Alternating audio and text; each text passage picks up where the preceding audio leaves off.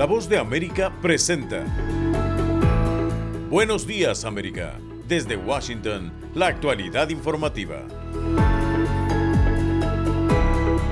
El presidente Joe Biden firmará hoy una declaración reconociendo a un adolescente afroestadounidense asesinado en la década de los 50.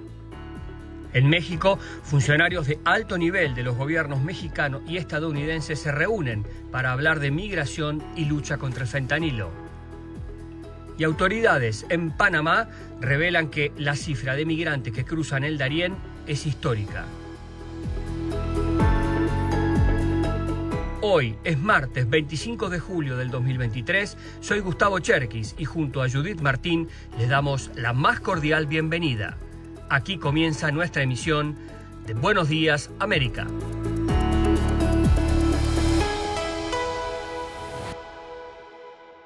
El asesinato de George Floyd a manos de un agente de policía de Minneapolis en 2020 reavivó el debate de la igualdad racial en Estados Unidos, desatando oleadas de protestas a lo largo y ancho del país. Desde entonces, Black Lives Matter, las vidas negras importan en español, se consolidó convirtiéndose en uno de los movimientos más importantes de la historia reciente del país. Hoy el presidente Joe Biden recupera el valor de continuar manteniendo la conversación, para muchos incómoda, sobre la violencia policial y el racismo sistémico, y lo hará a través de la firma de una proclamación para el establecimiento de monumentos en Illinois y Mississippi. Uno de Emmett Till, un adolescente afroestadounidense que en 1955 entró en una tienda solo para blancos en Mississippi y luego fue secuestrado y asesinado por un grupo de blancos racistas. La secretaria de la Casa Blanca, Karine Jean-Pierre, ofreció más detalles.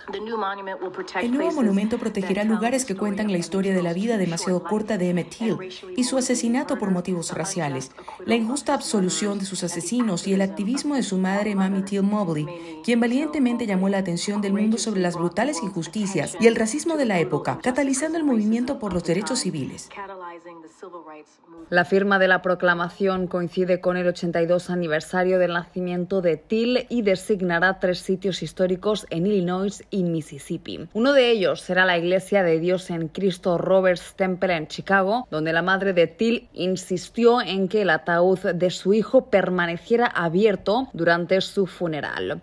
Y en otra noticia, Hunter Biden, hijo del presidente Joe Biden, comparecerá el miércoles ante un tribunal donde se anticipa se declarará culpable de dos delitos menores mientras avanza una investigación en su contra en el Congreso. Héctor Contreras informa. Hunter Biden, el hijo menor del presidente Joe Biden, comparecerá ante un tribunal en Wilmington, Delaware, donde se declarará culpable de dos cargos menores por fraude fiscal y en otro proceso paralelo se anticipa un acuerdo con las autoridades sobre un caso de posesión de un arma de fuego registrada en 2018. Sin embargo, al abogado de 53 años aún le espera una fuerte disputa en el Capitolio, dada la acusación del senador Chuck Grassley, republicano por Iowa, quien publicó un formulario con informes no verificados que acusa al entonces vicepresidente Biden y a su hijo de estar involucrados en un esquema de sobornos en el extranjero con un ejecutivo ucraniano de negocios. El tema fue abordado por la vocera de la Casa Blanca, Karine Jean-Pierre, en la conferencia de prensa diaria. Me han hecho esta pregunta un millón de veces. La respuesta no va a cambiar. La respuesta sigue siendo la misma. El presidente nunca tuvo negocios con su hijo. Simplemente no tengo nada más que agregar. Recientemente, una investigación hecha por algunos miembros del Partido Republicano contaron con el testimonio público de dos agentes del Servicio de Impuestos Internos de los Estados Unidos, el IRS por sus siglas en inglés, Greg Shapley y Joseph Singler, dijeron a los miembros de la Cámara que el hijo del presidente recibió un trato especial durante una investigación de un año realizada por el Departamento de Justicia, y en uno de los apartes de sus testimonios, los agentes aseguraron textualmente, en cada etapa se tomaron decisiones que beneficiaron al sujeto de esta investigación, dijo Shapley. Héctor Contreras, Voz de América, Washington. Somos la Voz de América desde Washington, D.C. Están escuchando Buenos Días América y la información continúa. El presidente López Obrador se reunió en México con una delegación de funcionarios estadounidenses encabezados por Elizabeth Sherwood Randall, asesora de la Casa Blanca para Seguridad Nacional, y entre los temas abordados está el combate al tráfico de fentanilo. El informe con Sara Pablo. Fue una excelente y productiva reunión, coincidieron en señalar tanto el presidente Andrés Manuel López Obrador como la asesora de Seguridad Nacional de la Casa Blanca, Elizabeth Sherwood Randall. En sus redes sociales, el presidente López Obrador aseguró que avanza sin problema la política de buena vecindad entre México y Estados Unidos. Detalló que se trató el tema migratorio con enfoque de respeto a los derechos humanos y de cooperación para el desarrollo de los pueblos, así como el combate al tráfico de fentanilo y de armas. El encuentro privado en Palacio Nacional se extendió durante poco más de tres horas. Cerca de las nueve de la noche salieron en medio de la lluvia el embajador estadounidense Ken Salazar, la secretaria de Seguridad de México Rosa Isela Rodríguez y Sherwood Randall, quien en esta que es su cuarta visita dijo a lo lejos que fue una excelente reunión. Excelente. ¿Cómo estuvo la reunión? Muy buena. Al encuentro asistieron por parte de México la canciller designada Alicia Bárcena, la secretaria de Gobernación Luisa María Alcalde, los titulares de las Fuerzas Armadas y el fiscal general de la República, Alejandro Gersmanero, mientras que la delegación estadounidense está integrada por Richard Berma, subsecretario de Gestión de Riesgos, Lisa Mónaco, fiscal general adjunta, así como Cristi Canegalo, subsecretaria interina de Seguridad Nacional, entre otros funcionarios Este martes las reuniones continuarán, pero ya en el ámbito trilateral, pues participarán autoridades de Canadá. Sara Pablo, Voz de América, Ciudad de México. La salud mental ha sido identificada como uno de los desafíos más importantes de la administración Biden y se plantea un impulso para mejorar su tratamiento. Yoconda Tapia con el informe. El presidente Joe Biden abordará hoy nuevamente el tema de salud mental y la necesidad de priorizar su tratamiento con medidas de prevención y hará un nuevo esfuerzo para obligar a las compañías de seguro de salud a mejorar el acceso al tratamiento de salud mental para los estadounidenses que con demasiada frecuencia luchan por encontrar y pagar la atención que necesitan. La Administración anticipa publicar hoy el texto de un cambio de regla propuesto por la Ley de Igualdad de Adicciones y Paridad de Salud Mental de 2008 y el presidente Biden hará comentarios sobre ese plan. El cambio en la regla requeriría que los planes de salud realicen cambios cuando brindan un acceso inadecuado a la atención de salud mental. También proporcionaría ejemplos específicos que dejarían en claro que los planes de salud no pueden usar una autorización previa restrictiva, otras técnicas de administración médica o redes más estrechas que dificulten el acceso de las personas a los beneficios de salud mental y trastornos por uso de sustancias. La Casa Blanca emitió una hoja informativa previa a los comentarios que el presidente Biden formulará hoy y destaca textualmente, a pesar de los repetidos esfuerzos bipartidistas destinados a la paridad en la salud mental, las aseguradoras con demasiada frecuencia dificultan el acceso al tratamiento de salud mental, lo que hace que millones de consumidores busquen atención fuera de la red a costos significativamente más altos y paguen de su bolsillo o difieran la atención por completo. Yoconda Tapia, Voz de América, Washington. Esto es Buenos Días América. Hacemos una pausa y ya regresamos. La Voz de América te invita a ser parte de nuestra familia a través de las redes sociales. Encuentra en tu muro las últimas noticias de tu país en su conexión con Estados Unidos, la región y el mundo. Historias que empoderan las voces latinoamericanas de política, economía, salud, actualidad, balanceadas y precisas. Únete a un equipo de origen hispanoamericano que trabaja para conectarte con los tuyos. Síguenos en Facebook y conviértete en protagonista de una historia que tú mismo ayudarás a construir.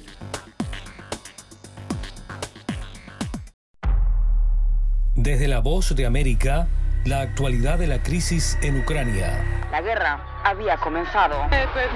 Sin duda todo esto nos afecta mucho, pero confío en la justicia de la causa ucraniana. Mientras la ofensiva militar rusa avanza sobre Ucrania. Una cobertura completa y análisis a diario. Todos sus habitantes quieren escapar cuanto antes. Salvador no escapará a los efectos. El ejército ucraniano dice que la cantidad de ataques de artillería en la... Haciéndose audible la invasión en Ucrania. Guatemala condenó enérgicamente la tensión que crece entre Ucrania y Rusia. Sintonícenos y síganos en las redes sociales como Voz de América.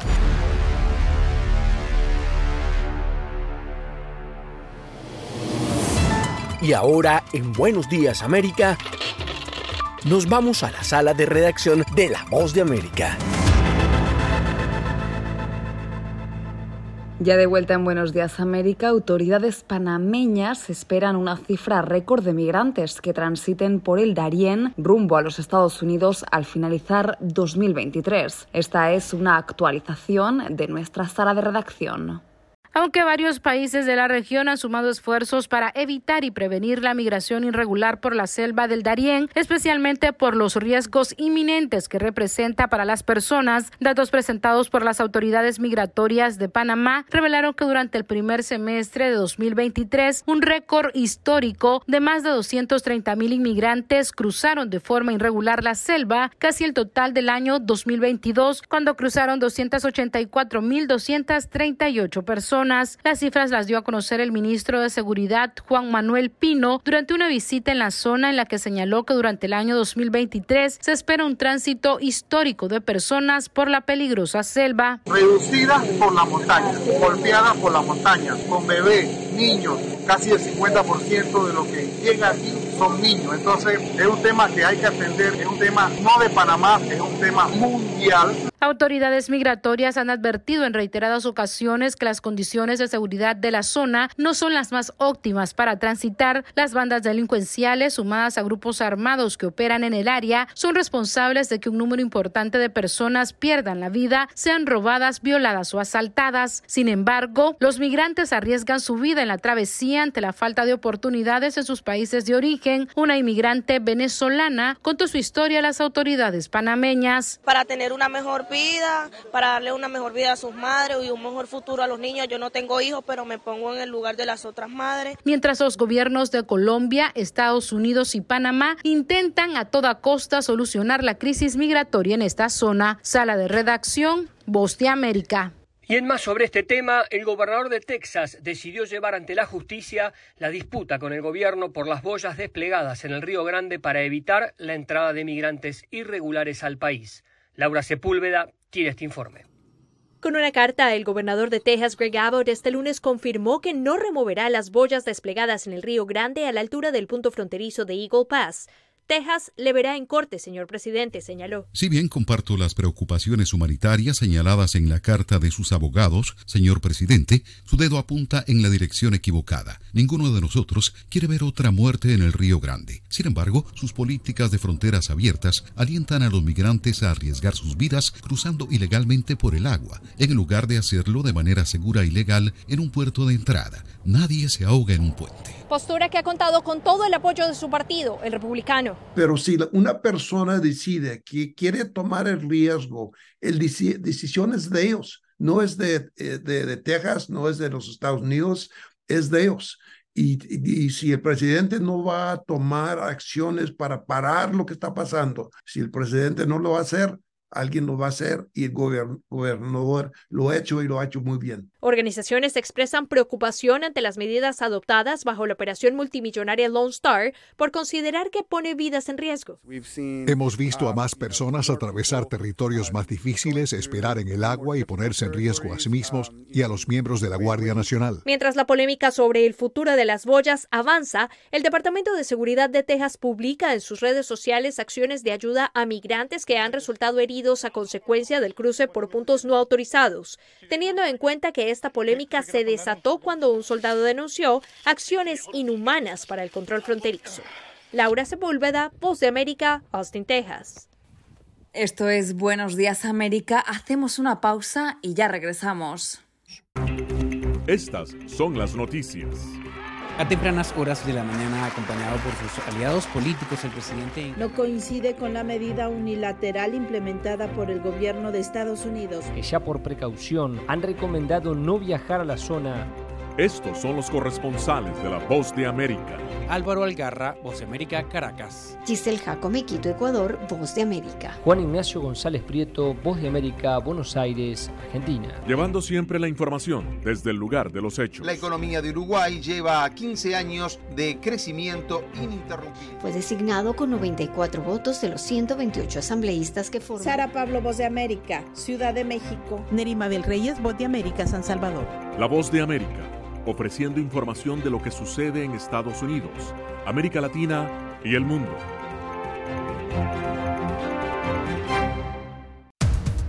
Los acontecimientos de Estados Unidos, América Latina y el mundo en 30 minutos. Con corresponsales en varios puntos del país. El Mundo al Día se emite desde nuestros estudios en Washington a través de nuestras afiliadas en la región latinoamericana con la información balanceada de lo que sucede en Estados Unidos y el mundo. ¿Qué tal amigos? Les saluda Henry Llanos para invitarlos a escuchar Deportivo Internacional. De lunes a viernes, el resultado y las noticias de los eventos deportivos internacionales en un solo lugar Deportivo Internacional, una producción de La Voz de América. Continuamos informando aquí en Buenos Días América. Representantes de organizaciones no gubernamentales de derechos humanos en El Salvador señalan falta de capacidad del sistema jurídico y judicial para atender denuncias de vulneración de garantías en procedimientos del régimen de excepción, informa Nerima Belreyes. Las organizaciones no gubernamentales en El Salvador continúan denunciando las detenciones arbitrarias de personas que aseguran no tener conducta delictiva, pero que han sido capturadas en las redadas que realiza la policía en el marco de los 15 meses que lleva el régimen de excepción. Samuel Ramírez es representante del denominado Movimiento Víctimas del Régimen y sostiene que el sistema jurídico y penitenciario del país no ha tenido capacidad de responder este tipo de irregularidades y califica lo que sucede con mujeres que tienen bebés en las cárceles como una crisis humanitaria. En la granja de Salco hay más de 130 mujeres criando. Unos niños nacieron ahí, otros de brazos los llevaron con la mamá. Los representantes de las organizaciones dicen que no defienden a criminales, sino a quienes son inocentes y reclaman la casi nula atención que la Procuraduría para la Defensa de los Derechos Humanos da a las denuncias. Por su parte, el ministro de Seguridad Pública, Gustavo Villatoro, confirmó unas 71 mil capturas y la liberación de unas 6 mil personas que demostraron no tener vínculos con los grupos de pandillas. Asegura que la persecución contra los cabecillas de estos grupos cuenta incluso con el apoyo de países de Centroamérica y México. Hay cierta inestabilidad entre pandillas que también la genera muchas de estos que se han ido para Guatemala. Hemos estado trabajando juntos igual en la parte sur de México. Nerima del Reyes, Voz de América, San Salvador. Y continuamos con las noticias en Buenos Días América. Un estudio expone un considerable aumento de ciudadanos que viven en zonas con insuficiente acceso a información local en Venezuela. Carolina Alcalde tiene los detalles. El 21% de la población en Venezuela, es decir, poco más de 7 millones de ciudadanos, viven en zonas en donde el acceso a la información local es insuficiente, de acuerdo al estudio Atlas del Silencio del Instituto Prensa y Sociedad de Venezuela, IPIS, que abarcó 365 unidades territoriales del país. Se trata de un incremento de casi 1.760.000 ciudadanos que ahora viven en localidades con precariedad informativa, al compararse con datos del mismo estudio elaborado por primera vez en 2020, y cuyo propósito es identificar los medios que cubren información local y su frecuencia. Daniel Alvarado, coordinadora de libertades informativas de IPIS Venezuela, precisa algunos de los hallazgos más relevantes de la investigación. Que la radio es el medio que produce información local diaria con mayor presencia en, en Venezuela. Más del 80% de las localidades evaluadas en la disponibilidad de estos medios radiales y seguidamente están los medios digitales y en el caso de los medios impresos solo un 26%. Para Alvarado la situación evidencia que persiste un amplio sector de la sociedad excluido de los avances digitales y las transformaciones del periodismo. Y esto nos habla también de cómo se puede ver reflejada esa desigualdad en cuanto al, ejercicio de los derechos que hay en, Venezuela y, y en la región. De acuerdo a la organización Espacio Público, solo en 2022 el Estado venezolano ordenó el cierre de al menos 81 emisoras, lo que convierte al año pasado en el periodo con más emisoras radiales cerradas en las últimas dos décadas. Sin embargo, a finales del año pasado, el diputado chavista Diosdado Cabello aseguró que muchas de las emisoras fueron cerradas por sus dueños y subrayó que en Venezuela la libertad de expresión está garantizada. Carolina Alcalde, Voz de América, Caracas. Somos la Voz de América desde Washington, D.C. Y en otra información, la Copa del Mundo de Mujeres que se juega en Australia y Nueva Zelanda continúa su exitoso camino con historias y datos que empiezan a perfilarla como la mejor de la historia. Por repercusión, se estima que más de 2.000 millones de personas están siguiendo el evento en transmisiones, por boletos vendidos más de un millón y por los premios récord. FIFA entregará 152 millones de dólares a repartir, el triple de Francia 2019 y 10 veces mayor a Canadá 2015. Estados Unidos, vigente campeona, es la única selección que ha alcanzado las semifinales en todas las ediciones disputadas del Mundial Femenino. Brasil, por su parte, es la selección que ha estado en toda la Copa del Mundo desde 1991. Su mejor posición fue subcampeona en el 2007. Esta copa será histórica además por la cantidad de directoras técnicas, 12, una constante que también se ve en las ligas domésticas. En cuanto a historias personales, la de la colombiana Linda Caicedo es de las más emocionantes. Linda ganó el partido más difícil de su vida cuando venció un cáncer de ovarios detectado a sus 15 años. El efecto de la quimioterapia la obligó a jugar con peluca por la caída de su cabello durante un tiempo, pero la hoy, primera embajadora de la juventud nombrada por Estados Unidos por su resiliencia y ejemplo para futuras generaciones al perseguir un sueño, batirá un récord que ninguna pudo, jugar los mundiales sub-17, sub-20 y esta Copa del Mundo en Oceanía en solamente un año. Así resumió el momento dramático que le tocó vivir y superarse. Lo que pasa siento yo que te ayuda a crecer, para bien o para mal, entonces podría decir que agradezco a Dios que, que me pasó eso, eh, eh, supe valorar un poco mis seres queridos, también la vida entonces, una mala experiencia, pero que luego ya se convierte en algo positivo. Por su parte, la arquera argentina Vanina Correa, que cumplirá 40 años, debutó con la Celeste y Blanca hace 20 y tras haber participado en los Mundiales 2003 y 2007, decidió retirarse para cumplir su deseo de ser mamá. Seis años más tarde, el exdirector técnico de la selección la convenció para que volviera y también está presente en esta edición. Todavía queda mucho camino por recorrer en esta Copa del Mundo y muchos días para seguir deleitándonos del mejor fútbol femenino del mundo. Esto es Buenos Días América. Hacemos una pausa y ya regresamos. Desde la voz de América, la actualidad de la crisis en Ucrania. La guerra había comenzado. Sin duda todo esto nos afecta mucho, pero confío en la justicia de la causa ucraniana. Mientras la ofensiva militar rusa avanza sobre Ucrania. Una cobertura completa y análisis a diario. Habitantes quieren escapar cuanto antes. Salvador no escapará a los efectos. El ejército ucraniano dice que la cantidad de ataques de artillería en la... Haciéndose audible la invasión en Ucrania. Guatemala condenó enérgicamente la tensión que crece entre Ucrania y Rusia. Sintonícenos y síganos en las redes sociales como Voz de América.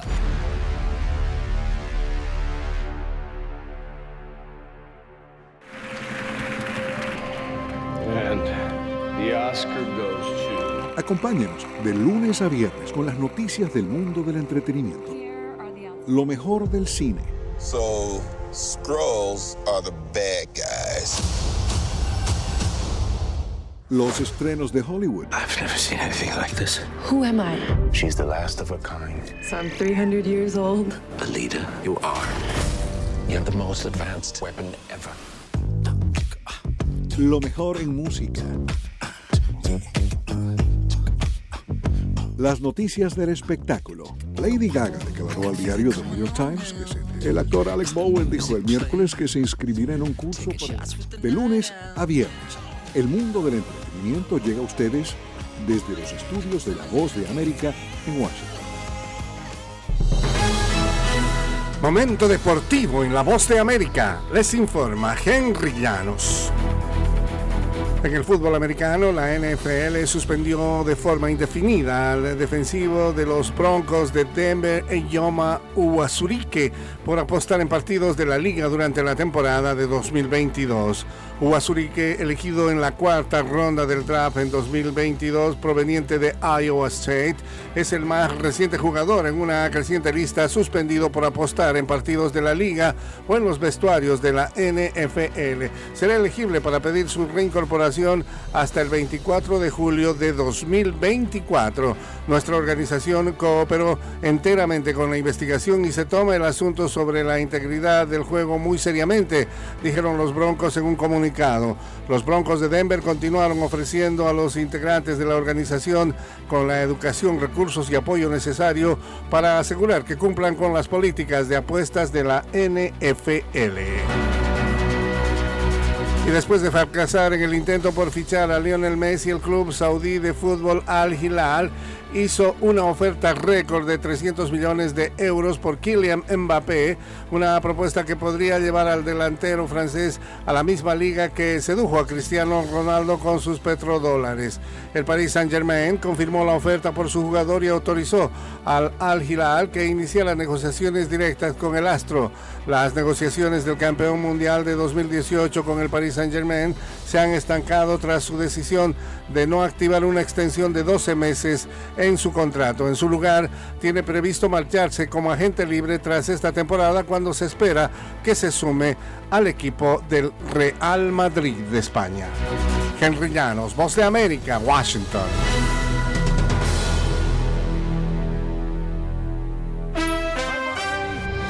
Estas son las noticias del espectáculo desde la Voz de América. En Washington le saluda Alejandro Escalona.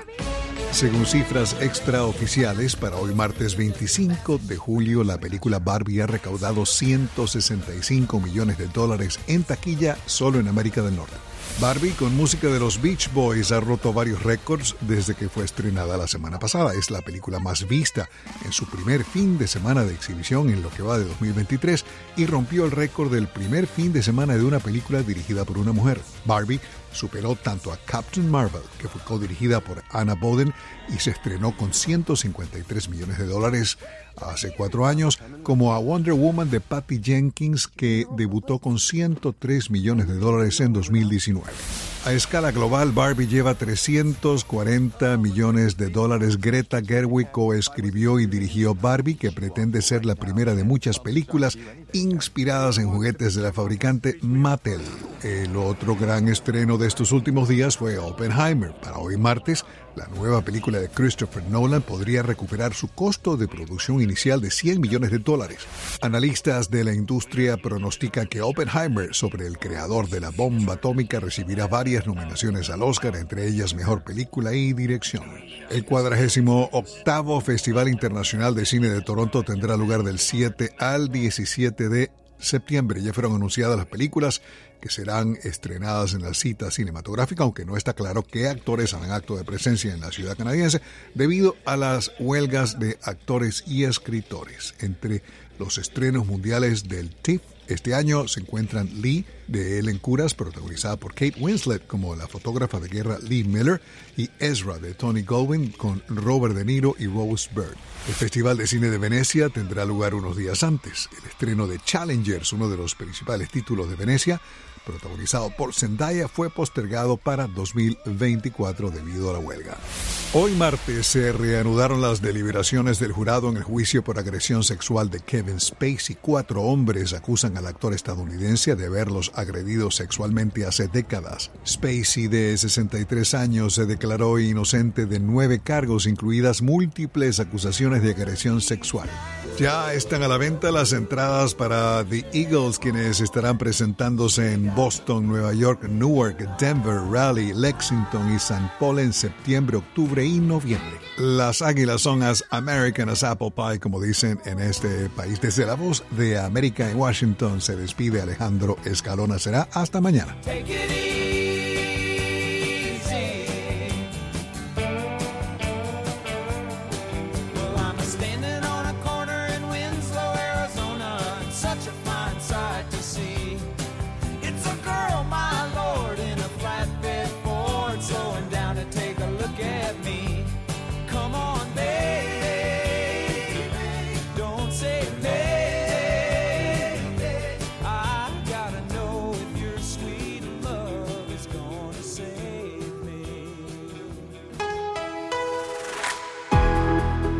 Y así llegamos al final de Buenos Días América. Soy Gustavo Cherkis y les agradezco el privilegio de la sintonía. Soy Judith Martín y los invitamos a que nos visiten en todas nuestras plataformas sociales de La Voz de América y en nuestra página web vozdeamerica.com.